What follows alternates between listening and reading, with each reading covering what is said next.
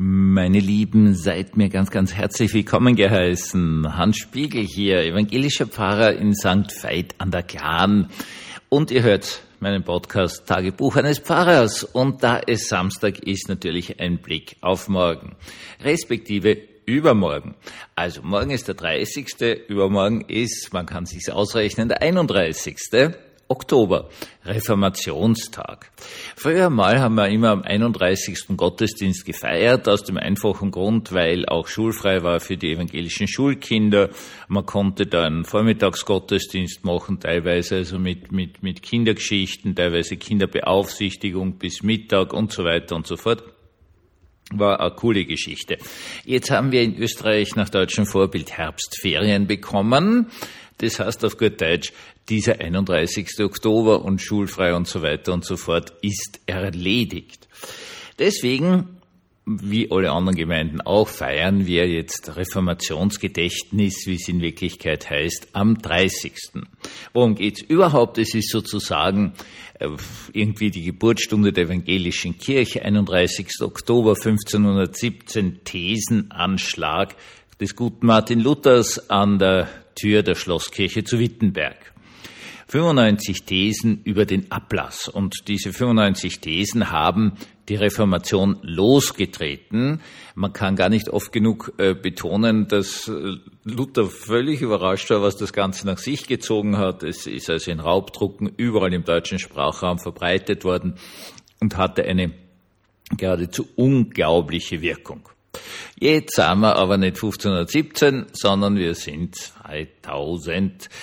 2022. Die Zeit vergeht, ist ja Wahnsinn. Ich kann mich gerade noch erinnern dran an den Silvester und das große Feuerwerk in Salzburg mit den Kindern dort und so weiter war eine tolle Geschichte. Gut. Ähm, Psalm 46. Das ist jener Psalm, der dem äh, sogenannten Reformationslied zugrunde liegt. Ein feste Burg ist unser Gott. Heute in einer moderneren Übersetzung, Gott ist unsere Zuflucht und Stärke, ein bewährter Helfer in Zeiten der Not. Darum fürchten wir uns nicht, selbst wenn die Erde bebt, die Berge wanken und äh, in den Tiefen des Meeres versinken Gott ist in unserer Mitte. Schon früh am Morgen beschützt er uns. Niemals wird er uns ins Unglück stürzen. Ringsum versinken die Völker im Chaos und ihre Macht wird erschüttert. Der Herr, der allmächtige Gott, steht uns bei. In aller Welt bereitet er den Kriegen ein Ende. Den Kampfbogen bricht er in zwei. Er zersplittert die Speere und verbrennt die Kriegswagen. Hört auf, ruft er, erkennt, dass ich Gott bin. Ich stehe über den Völkern. Ich habe Macht über die ganze Welt. Gut, Reformation, Reformationslied. Was ist denn so das super Tolle an der Reformation? Nun, das super Tolle an der Reformation ist, dass ein ursprünglicher Zustand wiederhergestellt wird. Also zurück zu den Wurzeln hieß das große äh, Losungswort Reformation zurück zum Neuen Testament, zurück zur Bibel, zurück zu Jesus, Jesus im Zentrum. In Wirklichkeit ist es sogar noch weiter zurück, nämlich zurück zu Abraham, jenem Herrn, der entdeckt, dass Gott nicht im Tempel ist, sondern mit ihm unsichtbar mitzieht. Diesen Psalm äh, haben, hat Luther sich ausgesucht, also ganz berühmt und zentral, weil genau das drinnen steht. Gott in der Welt. Raus mit Gott aus dem Tempel, hätte Abraham sagen können, denn äh, Gott war ja im Tempel eingesperrt. Das darf man ja nicht vergessen.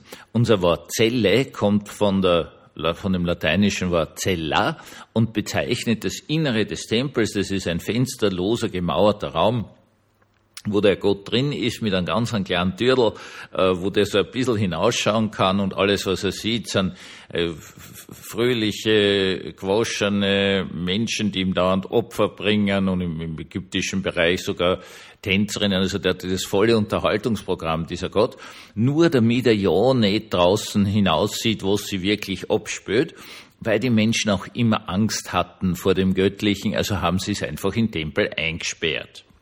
Etwas nicht ganz anderes war natürlich gegeben äh, zur Zeit Luthers. Gott war im Tempel und zwar in einer Art und Weise, dass nur dass man die Gnade Gottes eigentlich nur bekommen konnte, wenn man die ganze Zeit in der Kirche rumgehangen ist, das heißt auf gut Deutsch Priester oder Mönch war.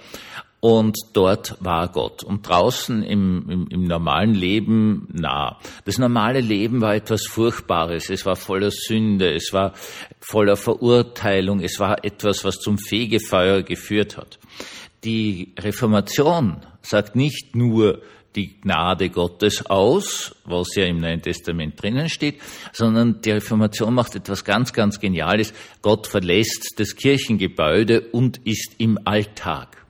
Da kommen dann diese Aussagen daher, dass wir einfach, wenn wir unsere Arbeit gut tun, auch Gottesdienst tun, weil Gott einfach bei uns ist. Gott raus aus dem Kirchengebäude in den Alltag, weg von der Dreiviertelstunde am Sonntag in 24, 7, 365 oder 66, das ganze Leben umfassend. Das drückt auch dieser Psalm so stark aus.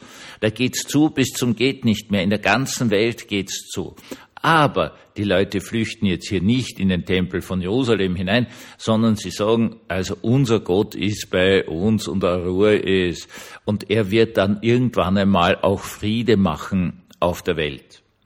Heute im Jahr 2022 sind wir ja schon froh, wenn Gott noch eine Rolle spielt, eine Dreiviertelstunde am Sonntag. Wo spielt Gott heute noch eine Rolle in der Welt? Naja, die Antwort des gläubigen Menschen ist überall und immer. Das heißt, die Frage muss anders formuliert werden. Wo spielt Gott eine Rolle im Bewusstsein der Menschen?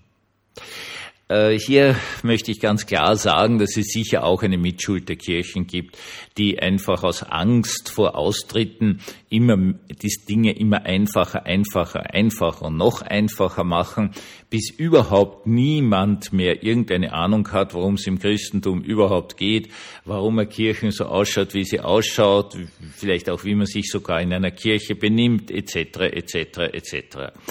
Das äh, ist eine ganz, eine wesentliche Geschichte, dass wir unsere Mitschuld daran bekennen. Es ist gut und schön zu sagen, helft irgendwelchen armen Flüchtlingen, völlig richtig und christlich, nur man muss auch dazu sagen, warum?